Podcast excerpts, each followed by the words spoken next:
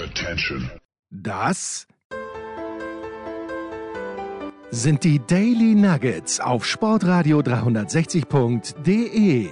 Selten golden und ganz sicher nicht täglich, aber wir haben uns stets bemüht. Also meistens. Nun gut, zu besonderen Anlässen, wie eben heute zum Thema Musik. Die Daily Nuggets. Jetzt.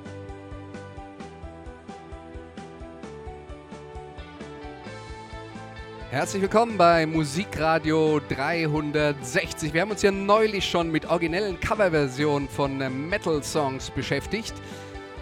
Aus diesem Anlass habe ich tief in den Archiven gewühlt und mehr zutage gefördert, als in eine Sendung passt, weil ich möchte halt dann auch äh, im Normalfall gerne noch das Original dazu spielen, damit man den direkten Vergleich hat zwischen Original und Fälschung. Deswegen, weil da noch einiges übrig war bei dieser Sendung, gibt es heute Teil 2 Hardrock und Metal-Klassiker in ungewöhnlichen Versionen oder von Künstlern, von denen man sowas eher nicht erwartet hätte. Tja, und wenn man von ewigen Metal-Klassikern redet, führt natürlich kein Weg an Black Sabbath vorbei. Vorher gab es nichts, was man Heavy Metal hätte nennen können.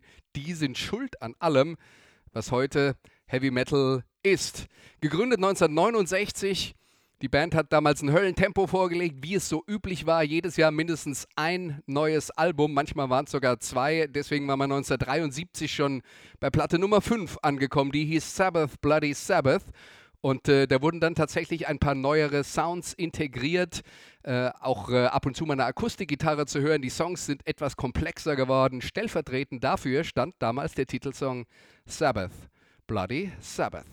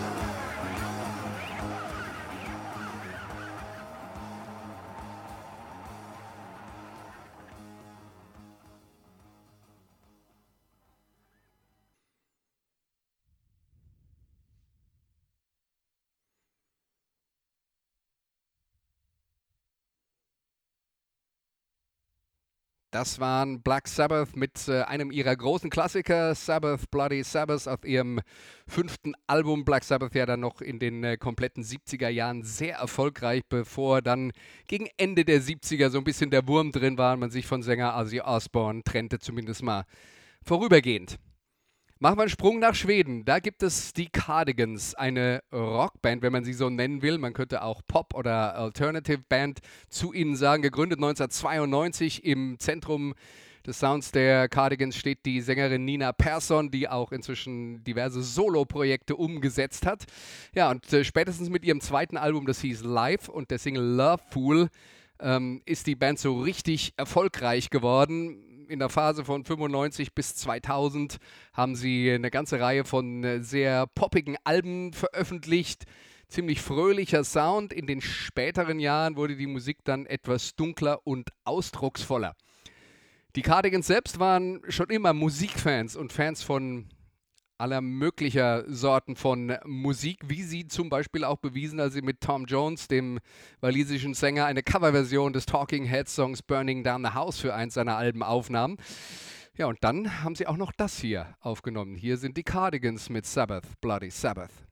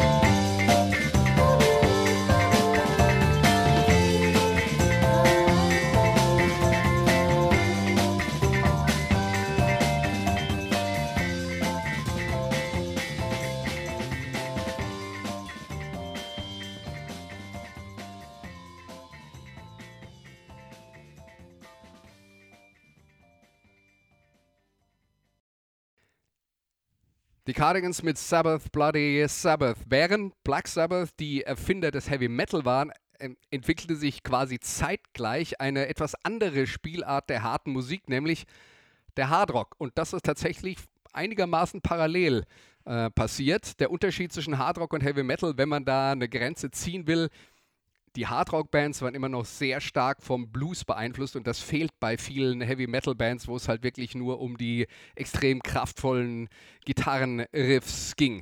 Und äh, eine der größten Bands dieser Zeit oder die zwei größten Bands in der Entwicklung des Hardrock, das waren Deep Purple und Led Zeppelin. Und wir befassen uns jetzt mit Led Zeppelin, die ohnehin wahrscheinlich die größte Band der 70er Jahre waren, vor allen Dingen in den USA, wo sie endlos getourt haben, wo sie überhaupt erstmal das Bild, was man heutzutage von Rockbands und Rockstars hat, definiert haben. Dazu gehört natürlich auch das ausschweifende Partyleben mit allen Geschichten, die es darum gibt, falls ihr euch damit mal befassen wollt. Es gibt tonnenweise Bücher zu diesem Thema, unter anderem eines namens Hammer of the Gods. Also, das ist dann eher so aus der Kategorie, ich interessiere mich für die Skandale drumherum. Wer sich für die Musik interessiert, die Band kam ja eigentlich aus England, obwohl sie in den USA riesengroß waren. Gitarrist Jimmy Page war ein Studiomusiker in den 60er Jahren, der schon auf allen möglichen ähm, Rockklassikern gespielt hat. Sänger Robert Plant, den hat er später gefunden. Er war die Stimme und auch das Sexsymbol bei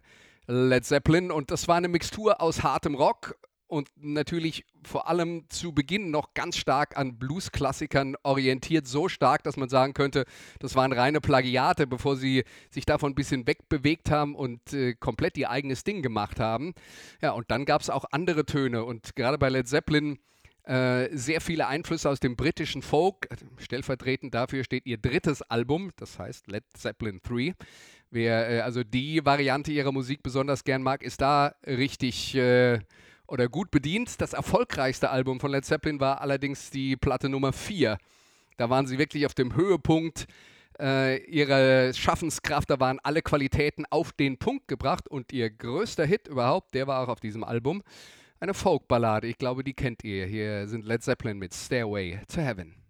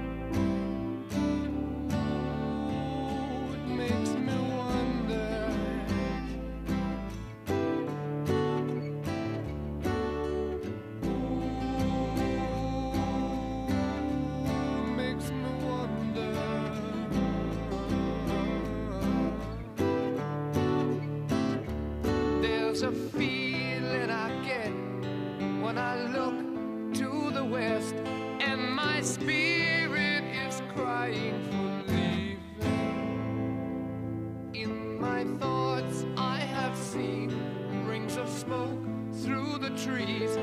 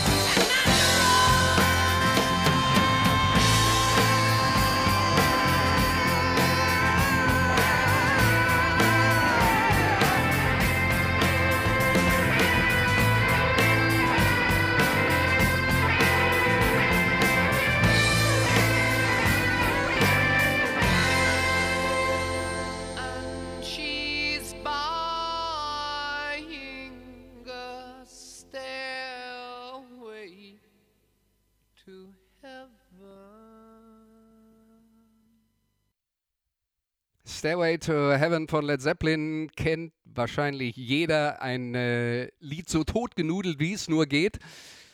Man sagt, in allen Musikgeschäften dieser Welt, wenn äh, jemand eine neue Gitarre kaufen will und die dann Test spielen will, sollte er auf die Idee kommen, Stairway to Heaven anzustimmen, steht darauf die Todesstrafe. Das kann kein Mensch mehr hören in irgendeinem Musikgeschäft dieser Welt. Also seid vorsichtig, falls ihr jemals eine Gitarre antesten wollt.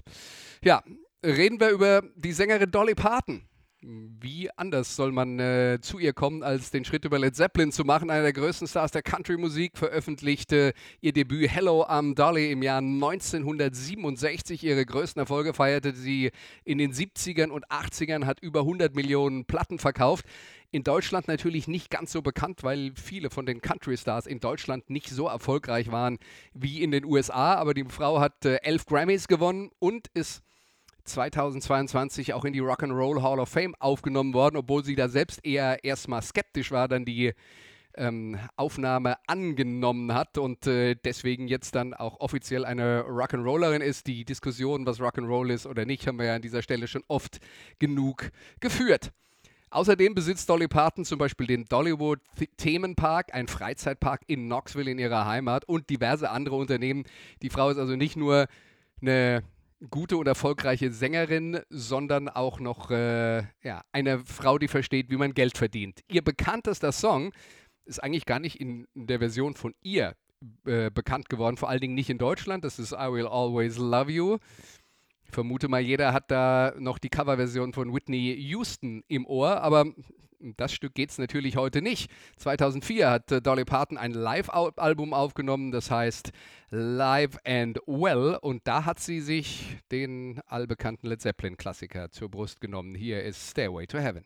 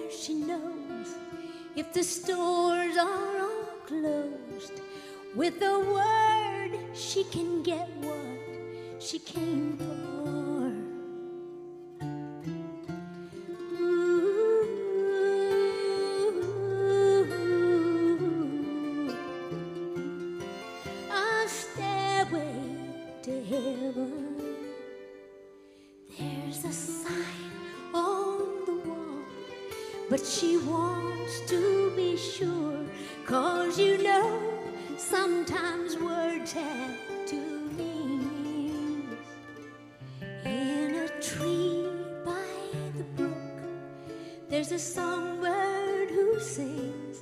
Sometimes all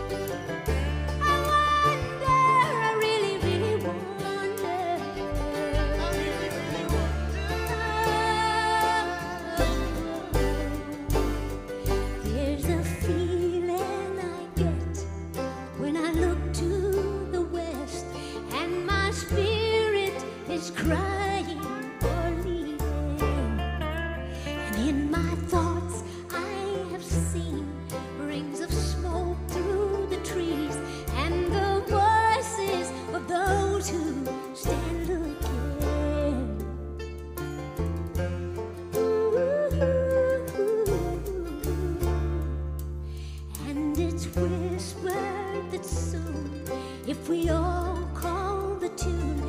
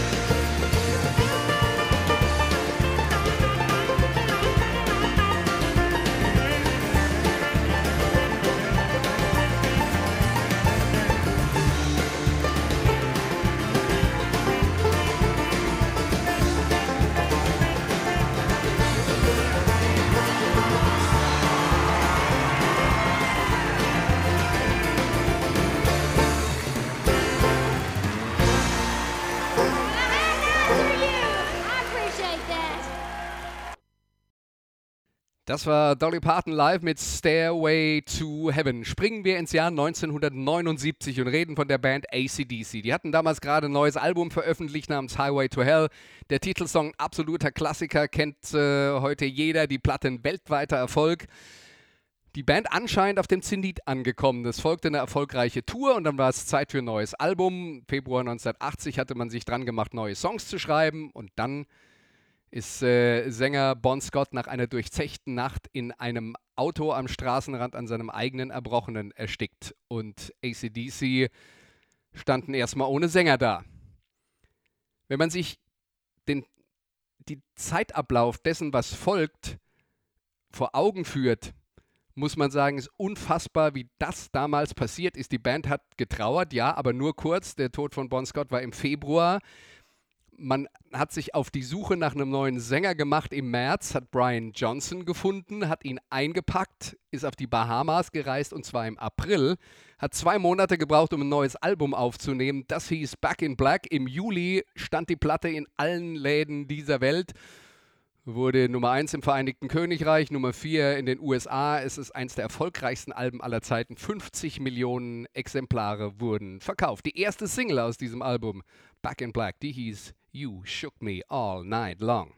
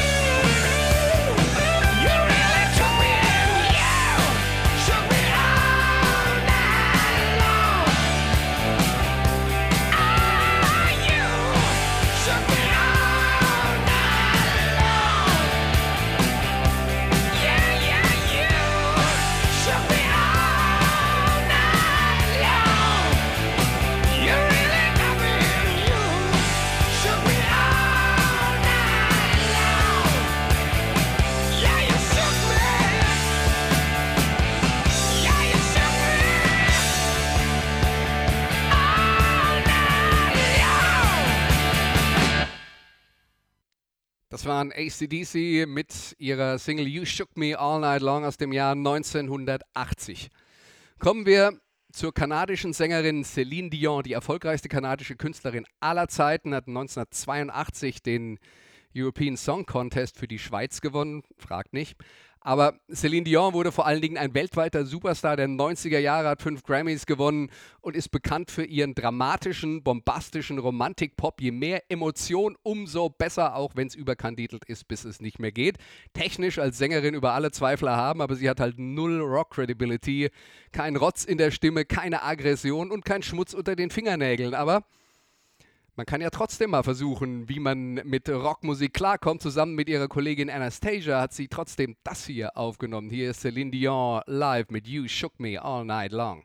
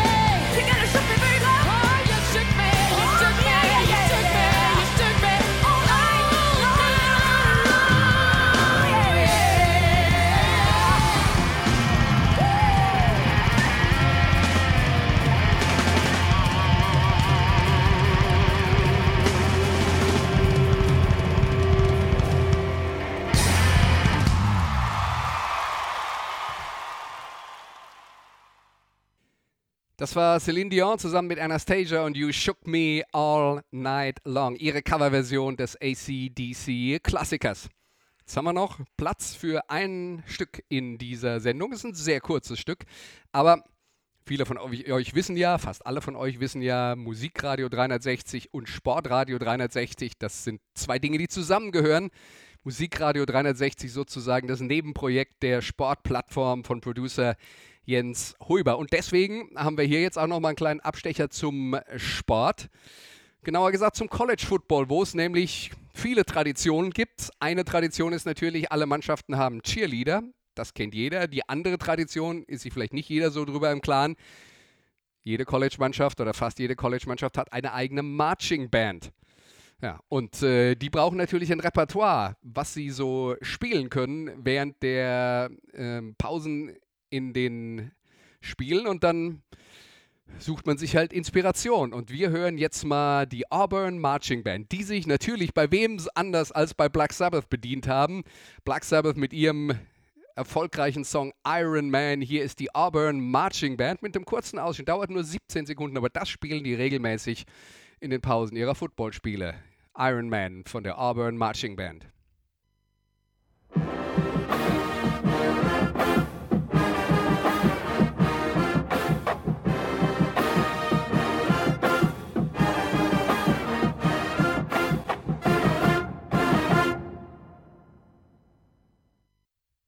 Das war die Marching Band der Auburn Tigers mit ihrer Version von Iron Man von Black Sabbath.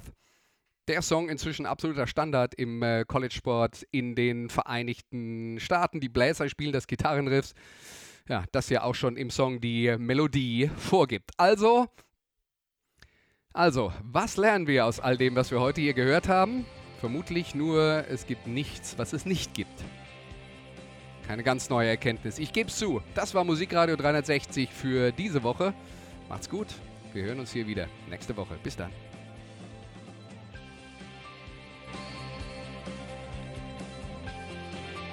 Das waren die Daily Nuggets auf sportradio 360.de.